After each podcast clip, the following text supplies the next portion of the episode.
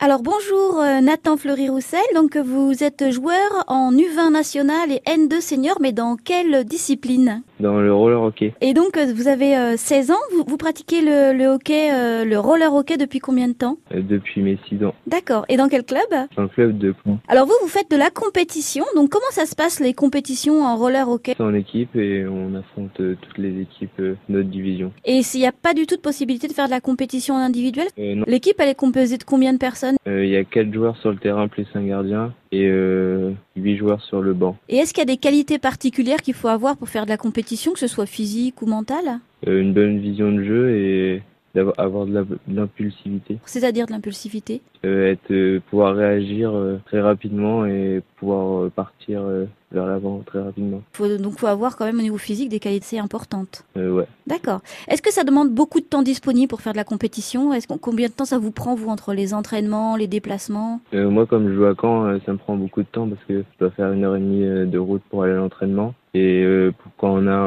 un, un match ou un tournoi, ça prend un, un week-end. D'accord. Parce que les déplacements sont assez loin. Et il y a des tournois euh, tous les week-ends Euh, non, une fois par mois en U20 et une, une fois tous les deux semaines en N2. Est-ce que l'on peut euh, faire de la compétition à n'importe quel âge Euh, ouais, ça commence à partir de 6-7 ans. Et il y a une limite Euh, non, que quand le joueur peut plus jouer. D'accord. Et est-ce que les équipes elles sont mixtes, c'est filles et garçons ou il y a les équipes de filles et les épi- équipes de garçons Euh, les équipes se mixent à- jusqu'en senior.